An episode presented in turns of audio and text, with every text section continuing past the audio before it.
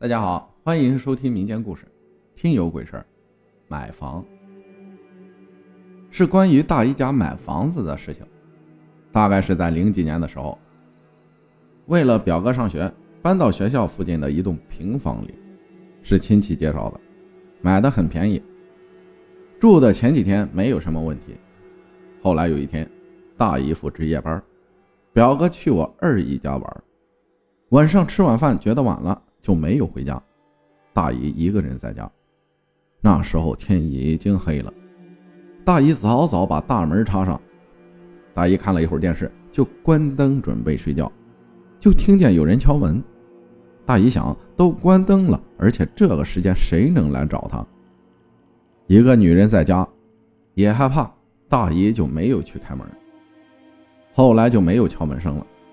但是大姨睡到半夜，被哭声给惊醒了。听见大门口有哭声，还是好多小孩的哭声，她更加的怕了。自己一个人在家住，大半夜黑灯瞎火的，谁家孩子能在外面哭？大姨也不敢多想，就没敢起来，用被子把头一蒙，提心吊胆，迷迷糊糊的听到了凌晨三点多，哭声才渐渐消失了。白天，大姨夫他们回来了。大姨跟他们说，他们都觉得大姨是在做梦，幻听了。邻居也说没听到。大姨这样一想，可能真是自己幻听了，就没当回事后来有一天，他们三个都在家，也是吃过晚饭了。表哥突然说，看见门口有个人影，拿着菜刀走过去了。大姨夫就立马出去看了一看，胡同。一个人也没有。当时表哥是小学生，以为是小孩瞎说，插门就睡觉了。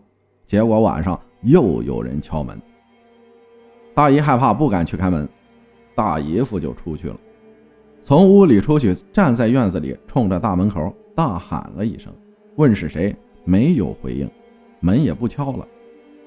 可能当时也觉得不对劲，就没给开。后来半夜，这回大姨夫。也听到了小孩哭，但是声音比之前我大姨听见的小很多。他们就觉得事情不对了，也没住几天，就急忙又找了一个房子。后来才打听到，这个房子建起来之前，这里一片是乱葬岗。这回新找的房子地段是不错的，东北的平房都是大火炕，炕上会有个放被褥的柜子。平常柜门都是关上的，晚上睡觉拿出杯子之后也是关上的。但是有时候早上，大姨就发现柜门是开着的，以为是没关严或者炕不平，所以柜门倾斜就开了。那天大姨夫还是夜班，大姨睡不着，躺着的时候正好看见那柜子自己慢慢开了，大姨吓了一跳。白天的时候，这个柜门从不会自己开。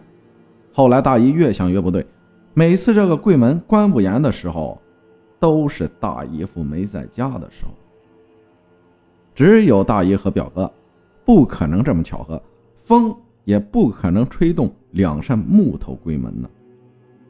越想越不对，就觉得家里阴森森的。后来大姨就找了一个会看事儿的婆婆。记得不太清了，好像是说那房子之前死了一个女人，她的魂魄还留在房子里。大姨夫在家的时候阳气旺盛，他不敢捣乱；大姨夫不在家的时候，只有一个女人和小孩，阳气弱，他就出来捣乱了。后来大姨他们不敢随便买房子了，又选了好几次房子，搬了好几次家。这才安定了下来。感谢红奶油分享的故事啊！关于二手房呢，也有一些忌讳。